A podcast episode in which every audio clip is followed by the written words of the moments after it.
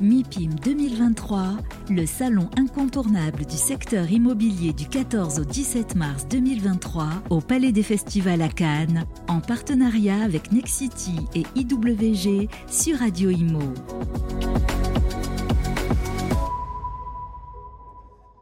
Bonjour, bienvenue à tous, bienvenue à Cannes pour ce MIPIL 2023. Radio Imo y sera pendant 3-4 euh, jours même et on est ravi euh, de parler essor de la logistique ce matin avec deux spécialistes. Roland Paul, bonjour. Bonjour. Président de GSE, avec vous, on va évoquer euh, l'évolution des bâtiments, notamment avec ces nouvelles normes hein, environnementales. Qu'est-ce que ça change? Qu'est-ce que ça change pour voilà, la construction des bâtiments, euh, l'exploitation aussi? On va voir ça dans un instant. Et puis, à vos côtés, Silvio Estienne. Silvio, bonjour. Bonjour Fabrice. Vous êtes cofondateur et associé gérant d'Alpha Logistique. Et avec vous, on va traiter de la ZFE, ces zones à faible émission qui arrivent en force. Hein. Euh, il y en a 11 aujourd'hui, il y en aura près 40 43, en 2025. Voilà. Un sujet euh, qui va venir très vite sur le tapis. Toutes les villes de plus de 150 000 habitants euh, vont y être soumis. Ça va provoquer pas mal de, complications, on va dire ça comme ça. On va voir l'impact justement sur ces ZFE sur le marché de la logistique. Petite, euh, on démarre tout de suite, si vous voulez, Roland, avec vous. GSE, en quelques mots. Bien, GSE aujourd'hui, c'est la présence dans l'Europe du Sud plus l'Allemagne la Belgique et euh, la Chine. Euh, GSE, c'est une grosse partie de logistique. On fait environ 1 milliard de chiffre d'affaires et on a environ 75, euh, 3 quarts de notre chiffre d'affaires qui est de la logistique. Voilà, la logistique, donc ça, vous la connaissez par cœur. Qu'est-ce que, ça, qu'est-ce que vous avez vu comme grande transformation? Parce que c'est vrai que ces dernières années, on a vu l'essor, même le boom de la logistique, avec euh, une classe d'actifs à part entière pour les investisseurs qui sont rués sur cette, euh, voilà, effectivement sur, euh, sur la logistique. Aujourd'hui, où on en est, on a l'impression que ça décélère un petit peu ou c'est qu'est-ce qui se passe? Je peux dire que s'il y, a quelque chose de constant, c'est que constamment on s'est dit que ça décélérait, que ça allait, ça allait plutôt disparaître ou diminuer. Et en fait, constamment, il y a des rebonds. Il y a quelques années, on avait prévu euh, une forte décélération, puis le e-commerce a complètement poussé la logistique. Actuellement, on a un petit problème de financier sur, sur les bâtiments. On a du retard qui est pris euh, suite aux ZAN, suite... Euh, l'artificialisation des sols. Hein. suite aux demandes réglementaires. En revanche, ce qui se passe, c'est que la demande est toujours là. Le, le, fait est que la demande est là et que on a besoin de bâtiments, on a des taux de vacances très bas. Et on a, besoin, on a besoin de construire, mais on met un peu plus de temps. C'est ça la situation. Euh, D'accord, donc la demande est, forte. En fait, vous êtes contraint par des nouvelles réglementations, etc. Mais, euh, mais la demande est toujours là. Cela oblige à faire évoluer les bâtiments pour différentes raisons, à la fois en termes de localisation et à la fois en, termes, de force, de taille. Les bâtiments jusqu'à présent étaient tous Greenfield euh, est très très normé et le, les, événements actuels poussent à avoir des bâtiments qui doivent s'adapter au terrain parce qu'on a beaucoup moins de terrain mmh. et les terrains sont majoritairement des friches industrielles. À quoi, à quoi ça va ressembler aujourd'hui? Enfin, là, quand on dit, euh, voilà, ils étaient en plein champ, c'était donc des, cubes assez hein, similaires, euh, voilà, ou des parallélépipèdes avec des bâtiments XXL. Hein. on avait plusieurs dizaines de milliers de, mètres carrés. Aujourd'hui, on essaie de construire peut-être un peu plus haut, avec des toitures végétales. Les bâtiments sont plus automatisés de manière générale et sont beaucoup plus hauts avec je pense que l'orientation va être sur du multiniveau majoritairement sur du multiniveau dans le futur, parce que pour économiser de l'espace, de toute façon, il n'y a pas d'autre solution que de creuser ou de, ou de monter plus haut. Et je pense que c'est ce qui est en train de se faire. On a commencé sur plusieurs bâtiments. Aujourd'hui, on a quatre bâtiments que l'on construit, que l'on a construits en Europe, et on a un carnet énorme d'études. Cela met du temps à se développer parce que naturellement, c'est une nouvelle façon de construire. Donc les, investisseurs euh, se regardent et attendent. Mais je pense que ça va être l'avenir va, être là. Ce sera sans doute une discussion ici au MIPI, mais aussi ces nouveaux entrepôts. Euh, pour, pour, le public, là, est-ce qu'on pourrait imaginer, c'est quand même pas un immeuble de grande hauteur en logistique? Ça, fera combien par Parce que là, on a l'impression que c'était plutôt des petits bâtiments. Enfin, ça, ça, dépend de, ça dépend vraiment de, la possibilité des, des, zones dans lesquelles on construit. Aujourd'hui, on construit des bâtiments qui vont jusqu'à 40 mètres de haut. Ça veut dire qu'on on se retrouve pratiquement avec euh, euh, trois niveaux de bâtiments identiques au bâtiment qui est, euh, qui est construit au sol euh, simple niveau. Ah oui, Alors c'est c'est une possibilité, mais il y a aussi des usages plus complexes parce qu'il faut voir que la logistique est plus ou moins autorisée dans les zones. Les, les- les- les- les élus ont peur de la logistique, les gens ont peur de la logistique et très souvent la logistique euh, s'installe dans des zones où il n'y a pas que de la logistique. Et les bâtiments du coup logistiques peuvent être logistique euh, à un niveau et activité à un autre. Je me tourne vers euh, Sylvie Etienne qui vous écoute attentivement, bien évidemment. Euh, même constat au niveau de la, la progression de cette logistique qui est un peu, c'est vrai, on a l'impression stop and go, on dit bon c'est la fin et puis finalement on voit que les besoins sont toujours là et sont immenses. Oui, je partage la même analyse que, que Roland. En fait, c'est un marché dont les fondamentaux sont très très forts et Roland le disait, la demande pour les utilisateurs d'entrepôts logistiques reste très forte.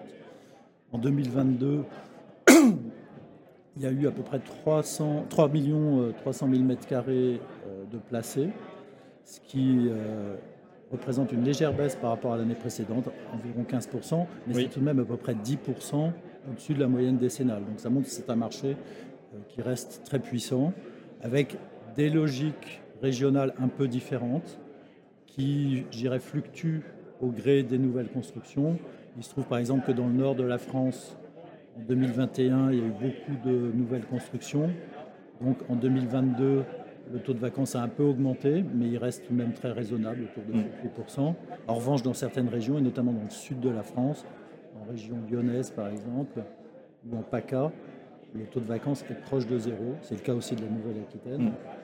Donc une demande très forte qu'on n'arrive pas à satisfaire. adresser. Chez Alpha Logistique, on est positionné France ou Alors, Europe, monde? Chez Alpha Logistics, donc, qui est une, une société, euh, qui est un joint venture qui a été euh, créé par euh, Belvedere Capital et la filiale d'asset management d'Arthur Lloyd, donc Arthur Lloyd Asset Management.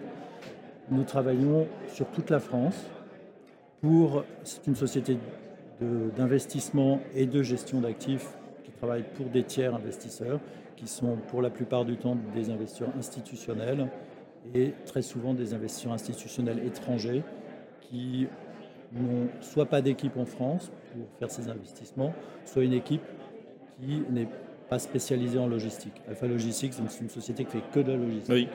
et qui fait tout dans la logistique en matière d'investment management.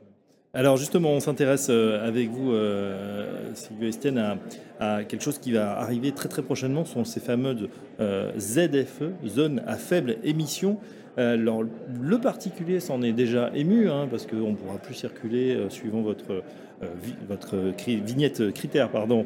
Effectivement, si vous avez un vieux diesel, la ville vous sera interdite. Ça pose aussi des problèmes en termes de logistique, notamment cette fameuse logistique du dernier kilomètre.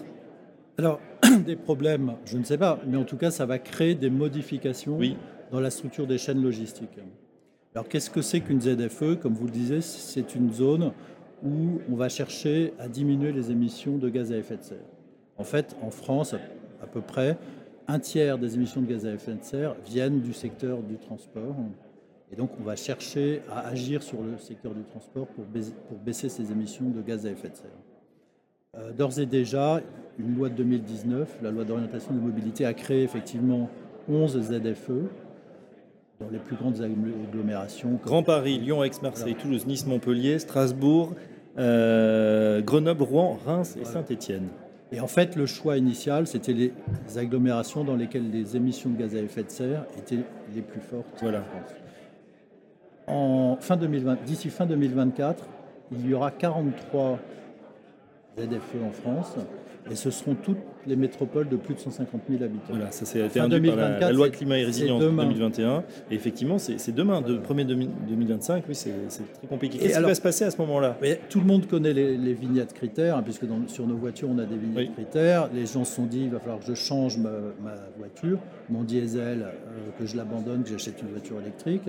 Donc le particulier est assez sensibilisé. Mais c'est vrai, on en parlait tout à l'heure avec Roland, la profession euh, logistique, bien sûr, est au courant, mais n'a pas nécessairement encore complètement évalué les bouleversements que ça va créer. Oui, on a l'impression que euh, la, la prochaine pression, enfin, le- voilà, vous n'avez pas été très très visible ni dans les médias pour son appareil, pour peut-être monter au créneau, dire que c'est trop court. tiens, première réaction, Roland, bah, vous êtes évidemment touché. Hein.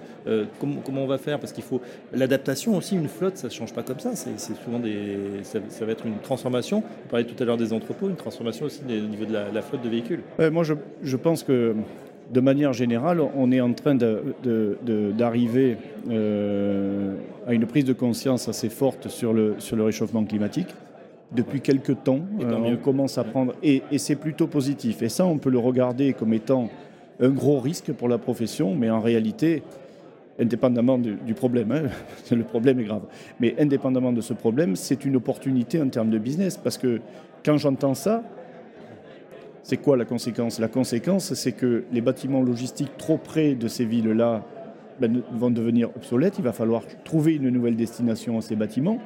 Et il va falloir en reconstruire hors de ces zones et imaginer le transfert, euh, de, comme on le disait tout à l'heure, hein, le, transfert euh, depuis les nouveaux bâtiments qui sont construits, avec certainement d'autres bâtiments entre les deux et, des nouveaux types de, de transport. Oui. Donc, et pour bah, un environnement qui sera, qui sera meilleur. Oui, alors éloignement des zones de stockage, effectivement, premier point. Le deuxième, euh, euh Sylvie c'est euh, également, on va peut-être avoir des, petits îlots proches du centre-ville qui devront, euh, qui devront être desservis par une flotte de véhicules légers, sans doute électriques. En tout cas, il y, a, il y a aussi la logistique de la logistique est à réinventer quelque part. Alors, en fait, la logistique, ce ne sont pas uniquement les bâtiments, c'est effectivement la façon dont on transporte les marchandises d'un bâtiment à un autre jusqu'à leur destination finale, et notamment dans les centres-villes. Oui. Les transports vers les centres-villes, c'est précisément ce qu'on appelle la logistique urbaine ou la logistique du dernier kilomètre.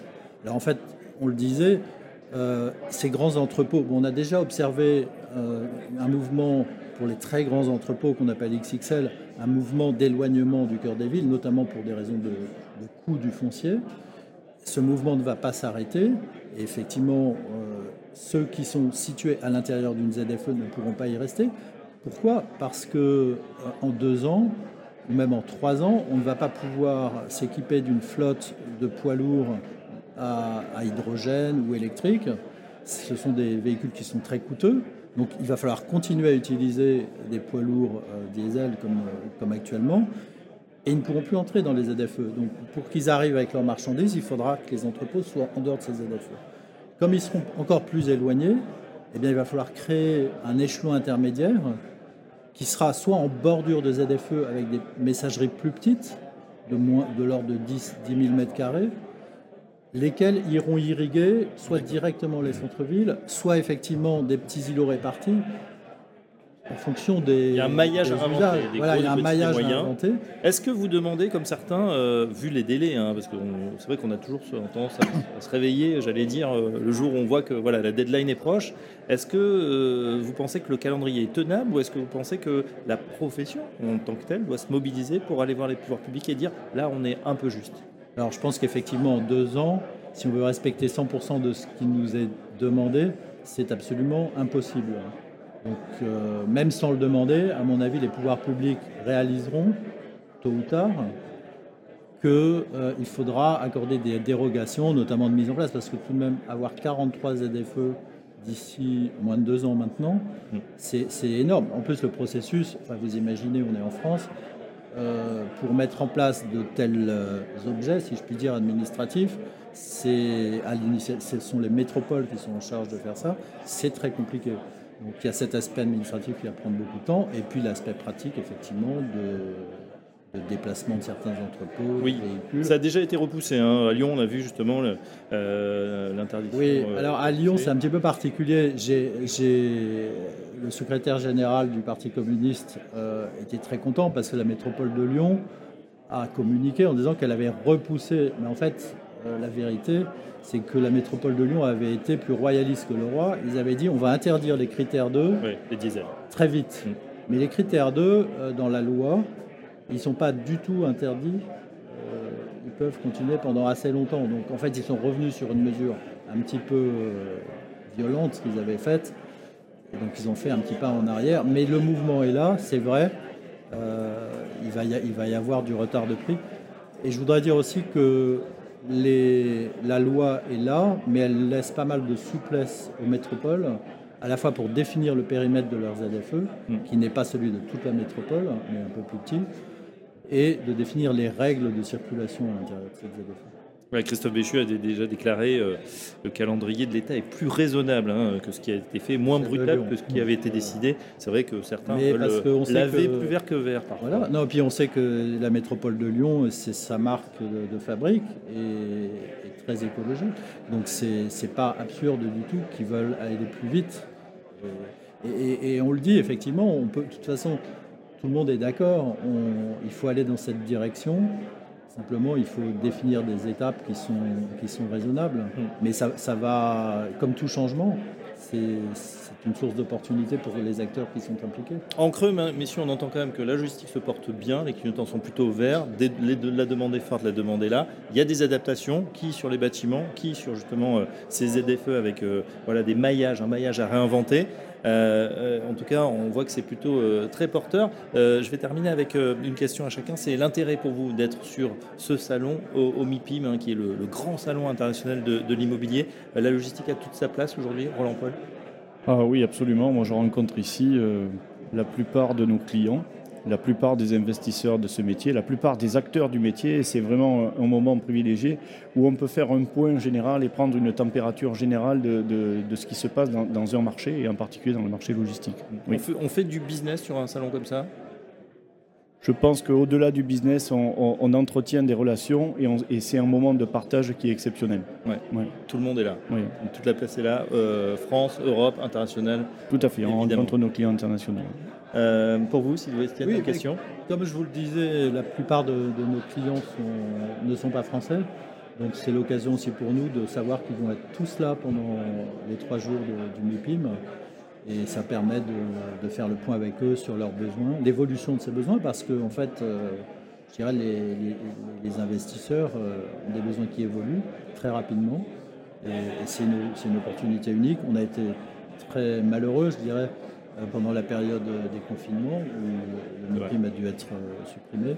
On a été très heureux de revenir l'année dernière et on est à nouveau très heureux de cette année, même si le, le contexte effectivement est complexe, on ne peut pas le nier. Euh, la hausse des taux d'intérêt a un impact hein, sur, nos, sur nos métiers, sur, euh, sur les, Hausse des taux d'intérêt, inflation, euh, problème de, de main-d'œuvre, hein, comme de- sur beaucoup de, euh, voilà, de secteurs. Et puis, euh, et puis effectivement, euh, cette réglementation, mais qui va quand même, hein, vous l'avez dit, Roland, dans le bon sens, c'est-à-dire on est quand même obligé de s'y conformer et de s'y- et de s'y intéresser, bien évidemment.